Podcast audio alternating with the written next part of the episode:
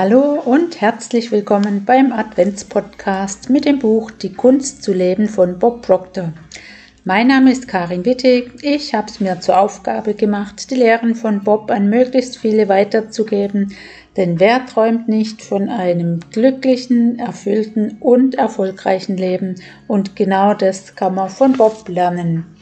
So, heute ist Lektion 18 und ich muss gucken, unser Nachbar hat den Fernseher heute so laut. Ich hoffe, dass man das nicht im Hintergrund irgendwie hört, aber ich denke, es geht. Also Lektion 18. Sie müssen nicht alles alleine machen. Die Macht des Mastermind. Das hier ist eine wahre Geschichte über meine Frau Linda. Sie hatte einen 185 Quadratmeter großen Raum gemietet und wir wollten uns mit einem Mann von Today's Business treffen für die ich auch Seminare abhalte. Sie sind Büroausstatter. Sie richten sie ein, wissen Sie, und machen ganz tolle Sachen. Linda beauftragte die Firma also damit, ihr Büro einzurichten. Die Möbel haben gestimmt, die Teppiche haben gepasst, alles war gut. Sie bekam all diese Tische, also jede Menge Möbel, sagen wir mal so. Sie bekam Möbel für 185 Quadratmeter und machte sich damit selbstständig. Ich sagte, du brauchst Leute, die für dich arbeiten. Linda stellte Mitarbeiter ein, aber sie steckte immer noch bis über beide Ohren im Alltagsgeschäft. Eines Tages kam ich nach Hause und fand sie im Schlafzimmer, die Decken über den Kopf gezogen. Wirklich, sie hatte sich alle Decken bis über den Kopf gezogen, bis ganz oben hin. Was tun wir da? Wir kriechen zurück in den Schoß unserer Mutter. Geht es Ihnen nicht manchmal auch so? Sie bekommen Angst, zurück, zurück in den Schoß unserer Mutter. Und dort war sie nun. Ich fragte, Linda, was ist los? Sie sagte, ich kann das nicht, es wächst mir über den Kopf. Was sie von mir wollte, war, dass ich sie in den Arm nehme und sagte, Schatz, lass es mich tun, ich werde dir helfen. Was ich stattdessen sagte, war einfach, nun, dann wirf es hin, und ich ging hinaus. Wissen Sie, was passiert ist? Sie kam unter den Decken hervor und sagte, du Mistkerl, ich werde es nicht hinwerfen. Und ich dachte bei mir, es hat geklappt. Sie warf nicht das Handtuch, sie brachte das Geschäft zum Laufen. Wissen Sie, ich habe dieses Büchlein Wie der Mensch denkt von James Allen. Ich liebe dieses kleine Buch. Darin schreibt er, ein Mensch wird erst dann erwachsen, wenn er zu jammern und zu schimpfen aufhört und sich auf die Suche nach der verborgenen Gerechtigkeit begibt, die sein Leben regelt. Ein starker Mensch kann einem schwachen Menschen nicht helfen, solange dieser die Hilfe nicht wirklich möchte, und selbst dann muss der schwache Mensch alleine stärker werden. Er muss selbst die Kräfte entwickeln, die er an anderen bewundert. Es gibt niemand, der seinen Zustand an seiner Stelle ändern kann. Wissen Sie, ich konnte nichts für Linda tun. Sie musste lernen, ihre Denkgewohnheiten zu ändern und nicht mehr auf die äußeren Umstände zu reagieren, sondern diese zu nutzen, um die Kräfte und Möglichkeiten, die in ihr schlummerten, zu wecken. Sie musste es selbst tun, um daran zu wachsen. 1961 saß ich also da und versuchte einen Weg zu finden, wie ich die 25.000 Dollar verdienen konnte, die ich auf das Kärtchen geschrieben hatte.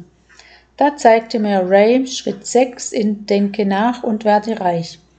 Er trägt die Bezeichnung organisierte Planung. Ganz oben auf der Seite steht folgender Satz.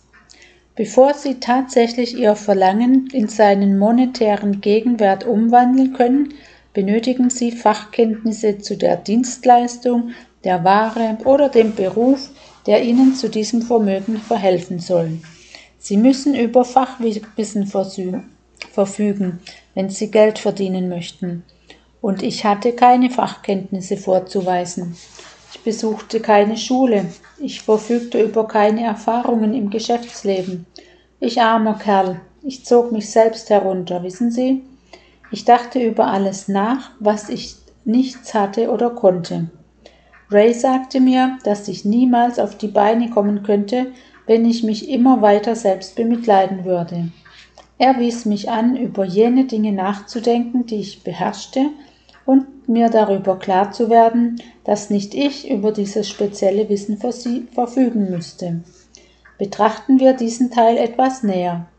Dazu schreibt Hill etwas ziemlich Gutes. Er schrieb, ein Vermögen verlangt nach Macht, und Macht erhält man durch wohlorganisiertes und intelligent eingesetztes, hochspezialisiertes Know-how.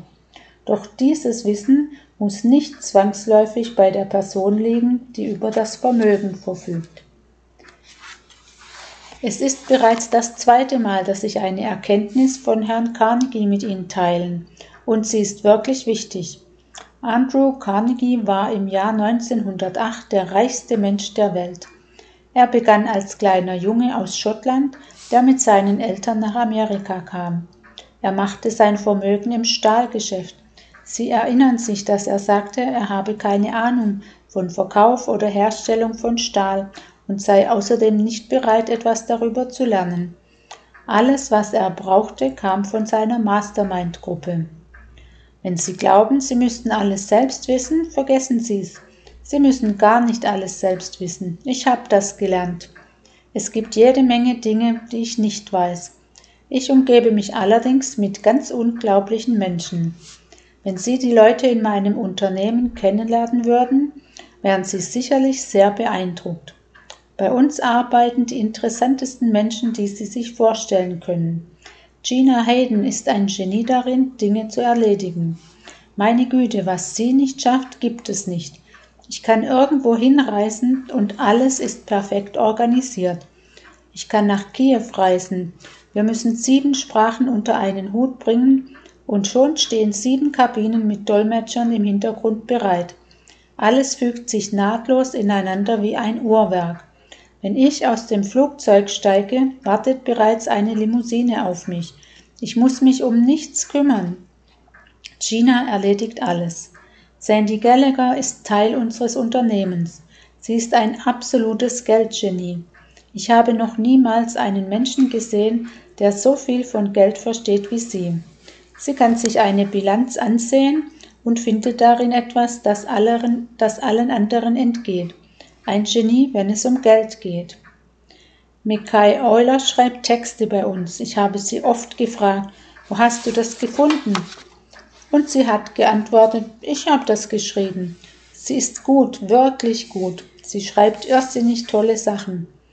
In unserer Firma haben wir ein paar phänomenale Menschen. Absolut unglaublich. Sie können hinsehen, wohin sie möchten, und sie werden überall tolle Leute sehen. Arash Fosu, Fosugi steht an der Spitze unserer Vertriebsmitarbeiter. Er ist gigantisch. Sie ziehen kolossale Menschen an, wenn sie nicht aufhören, an sich selbst zu arbeiten. Sie benötigen bestens organisiertes und intelligent gelenktes Fachwissen. Der Schlüssel dazu ist aber folgendes. Sie müssen gar nicht selber darüber verfügen. Sehen Sie, Sie können das erforderliche spezielle Know-how auch erlangen, ohne jahrzehntelanges, zeitaufwendiges und mühsames Studium zu erlangen. Es gibt Menschen, die Ihnen dazu verhelfen können. Dazu müssen Sie allerdings erstmal viel von sich selbst abgeben. Sie müssen sich noch mehr Wege einfallen lassen, anderen zu helfen. Sie müssen sich keine Gedanken darüber machen, was aus Ihnen wird. Sie werden sehen, dass das Universum Sie reich entlohnen wird. Überlegen Sie sich, wie Sie anderen Menschen helfen können nur darüber müssen Sie nachdenken. Sie müssen gar nicht wissen, wie alles getan wird.